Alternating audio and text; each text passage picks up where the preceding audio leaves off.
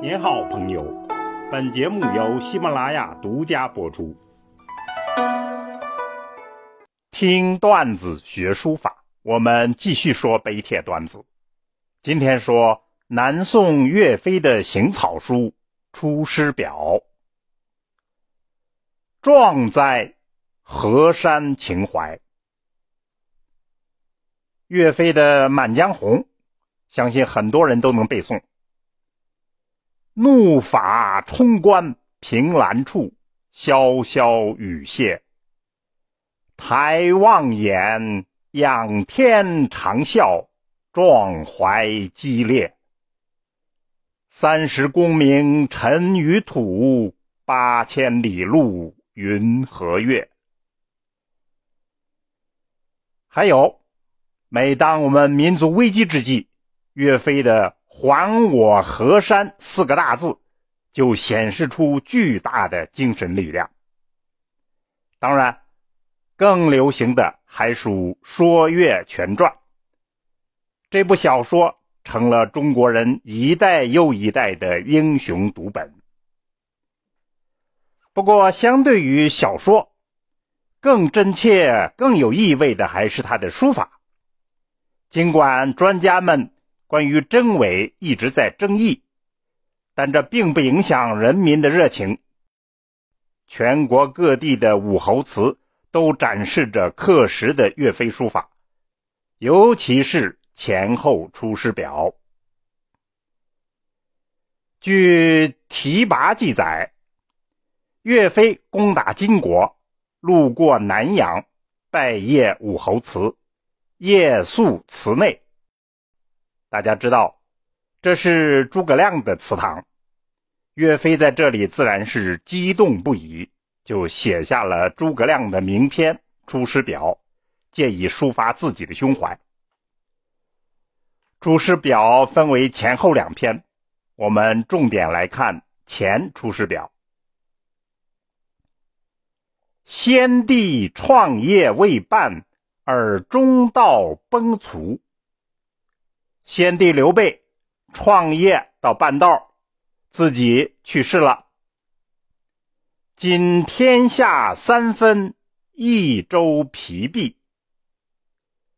如今天下分成了三份我们的蜀汉国力薄弱，此诚危机存亡之秋也。这实在是危机存亡的岁月。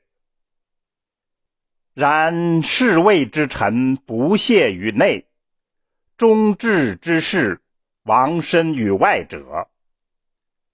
然而，在内部侍卫的大臣们不懈努力，在外部忠诚的将士们舍身战斗，盖追先帝之殊遇，欲报于陛下也。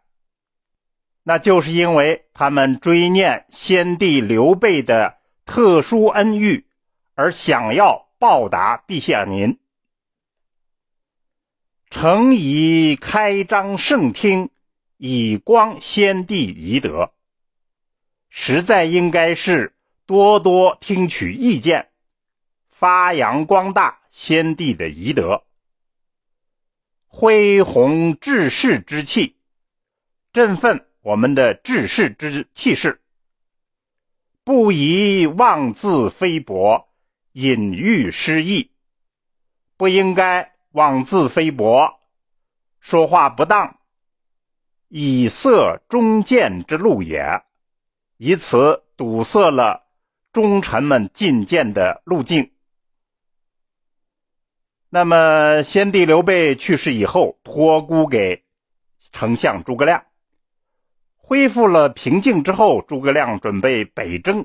临行之前，就给这位扶不起的阿斗写了肺腑之言，告诫他要亲贤臣，远小人，多听取别人的意见，为复兴汉室而努力。下来的文字呢，就表明自己的忠诚与决心。臣本布衣，躬耕南阳。说：“我本是平民老百姓，努力在南阳耕作，自食其力。苟全性命于乱世，不求闻达于诸侯。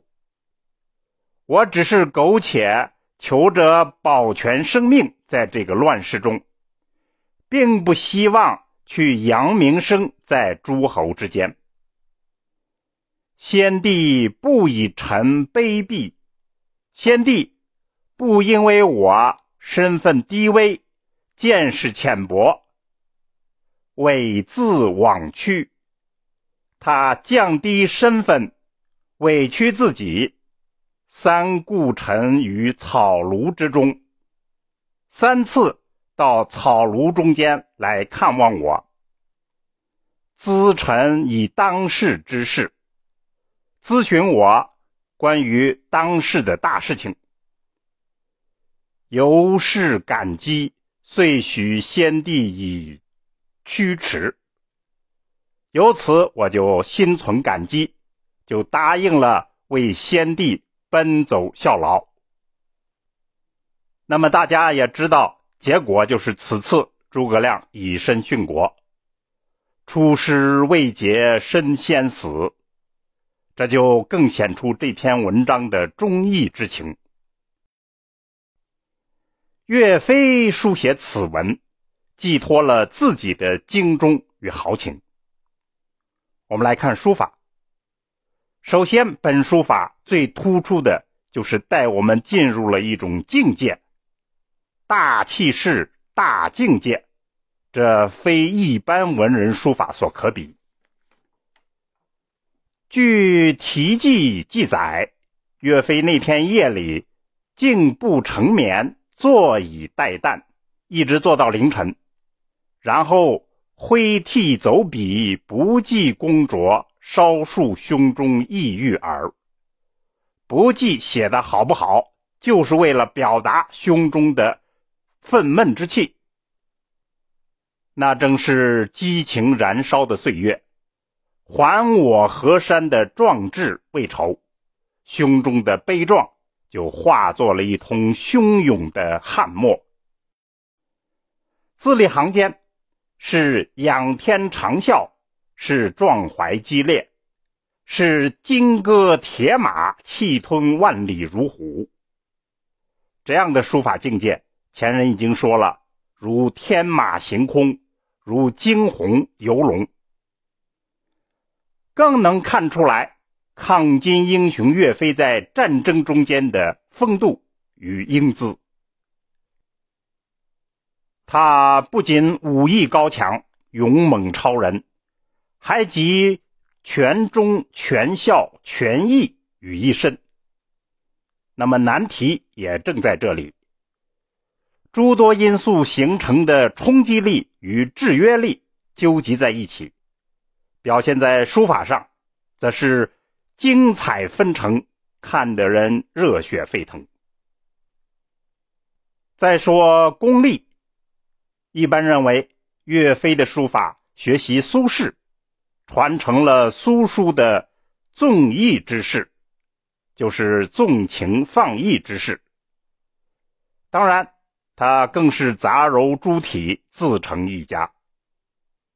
那么在气势上，从沉稳刚劲的楷行书，逐渐变成了行草、狂草；从山雨欲来，到狂风大作、雷霆万钧、排山倒海。